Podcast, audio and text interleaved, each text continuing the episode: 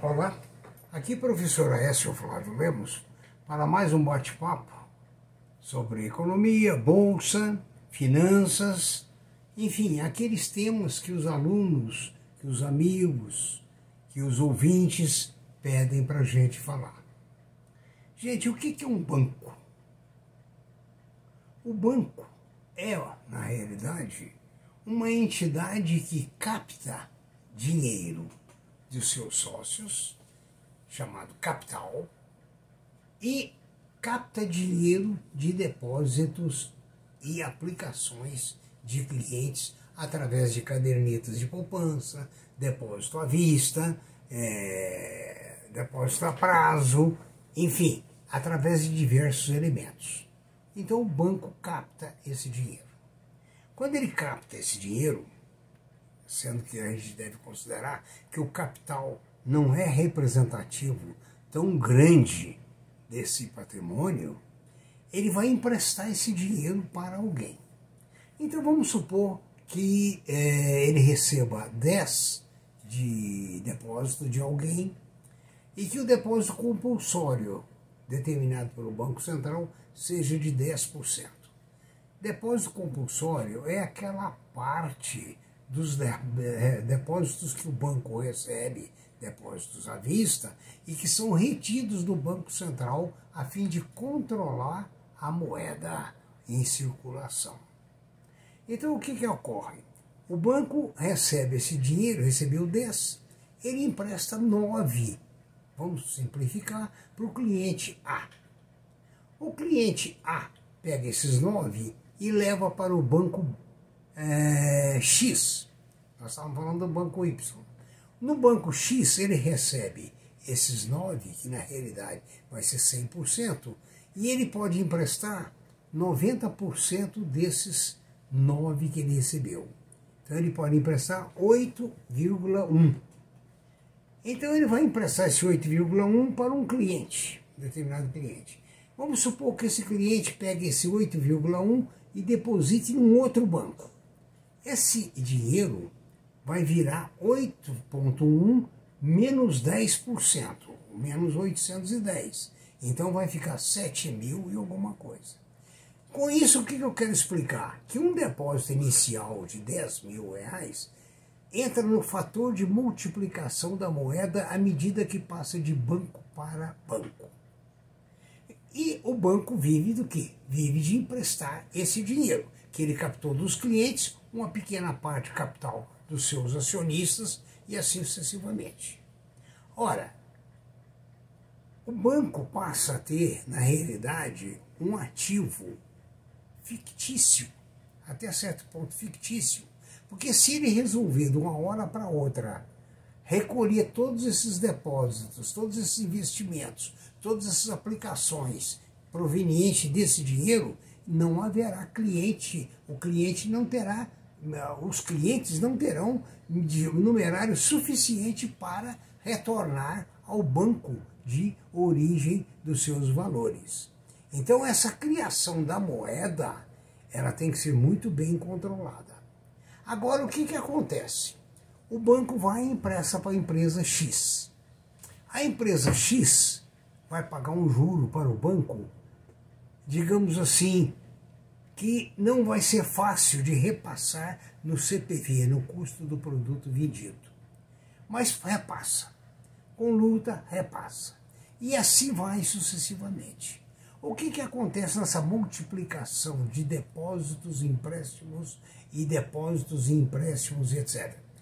Cria-se uma certa artificialidade no balanço. O que, que é essa artificialidade? Se for exigido esse dinheiro de volta imediatamente, não, o banco não vai conseguir trazer isso de volta. Porque quando ele emprestou os 10 para alguém, esse alguém aplicou em alguma coisa com um determinado prazo.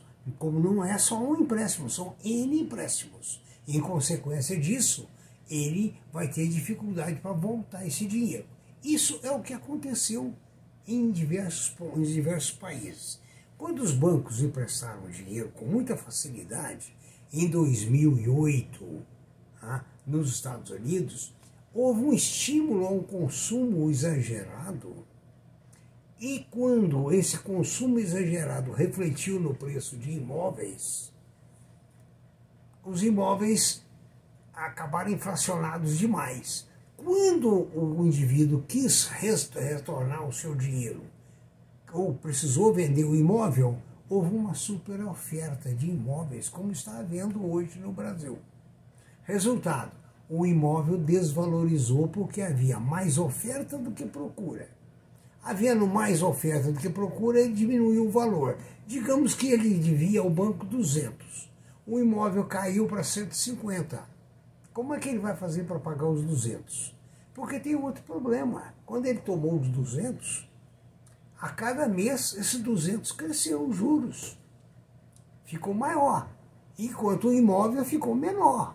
E esse gap, então, foi que em 2008 ocasionou esse grande problema no, ah, na, na, na, economia mundial.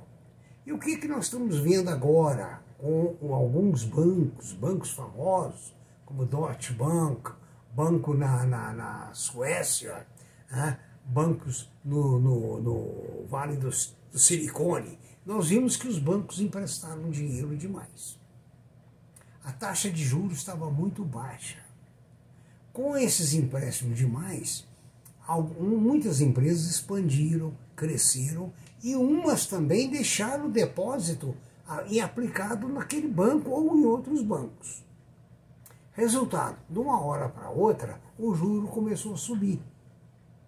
Subiu demais na Europa, principalmente depois do início do atrito entre a Rússia e a Ucrânia. O que, que aconteceu? O pessoal começou a ver que não era possível repassar ao produto a ser vendido o valor daqueles juros. O que, que aconteceu? O pessoal correu atrás de liquidar aquela dívida. Quando foram liquidar aquela dívida, os ativos haviam desvalorizado, logicamente. Maior oferta. Né? Maior oferta, maior desvalorização. Outro problema. As firmas que, digamos, fizeram grandes depósitos naqueles bancos, fizeram aplicações também naqueles bancos. É uma forma de retribuição. Se o banco se torna inadimplente, ou seja, se o cash do banco não é suficiente para devolver ao cliente que aplicou, o que, que acontece? O banco precisa de socorro. Entra o Banco Central ou outro banco né, para comprar aquele banco. Na crise de 2008, houve banco vendido por um dólar. Tal foi a situação. Então, o que está acontecendo no momento é que os bancos emprestaram dinheiro demais, a juros inicialmente baixos, depois os juros subiram muito, o custo do dinheiro subiu demais, não foi possível e não está sendo possível repassar ao consumidor, ao produto, essa elevação da taxa de juros, conforme eu expliquei daquela empresa brasileira ah, no vídeo anterior, e em consequência disso, os bancos entram em dificuldade. Os bancos, quando emprestam demais, e tem casos aí de bancos brasileiros que emprestaram demais, estão tendo dificuldade para recuperar esse dinheiro. Ora, se ele tem dificuldade para recuperar o dinheiro, quem depositou quer o dinheiro de volta. Como é que ele vai fazer? Então, a crise bancária origina em juros exagerados, ah, empréstimos, aliás, inicialmente empréstimos exagerados, depois juros exagerados, juros que não podem ser passados para o produto a ser produzido, a ser vendido, e resultado, colapso no sistema financeiro. É, é o que nós estamos enfrentando, é que a Europa está enfrentando, os Estados Unidos estão enfrentando, é, e alguns bancos brasileiros também estão, é, digamos assim, em situação delicada. Até porque nós falamos na, na, no vídeo anterior que tem financeiras, tem empresas cobrando 16, 17% ao mês. Isso é suicídio. Suicídio para quem toma o recurso e suicídio para quem empresta. Aqui foi o professor Aécio Flávio Lemos com mais um vídeo. Espero que tenham gostado. Manifeste o seu like, inscreva-se em nosso canal e, por favor, suas dúvidas, sugestões, pode ser no corpo desse vídeo ou então através do e-mail previsioneseconômicas.gmail.com. No site previsioneseconômicas.com.br você encontra a relação dos nossos duzentos e tantos vídeos, nossos mais de 250 podcasts e outras informações de interesse. Ah, na nossa humildade, do nosso pobre conhecimento, a gente espera ter sido útil dentro de um linguajar que facilite aos estudantes, ao leigo, entender o mecanismo do que ocorre. Né? Se falhei, sinto muito, mas a intenção é esclarecer, é atender as perguntas que vêm aqui e chegam até nós. Muito obrigado.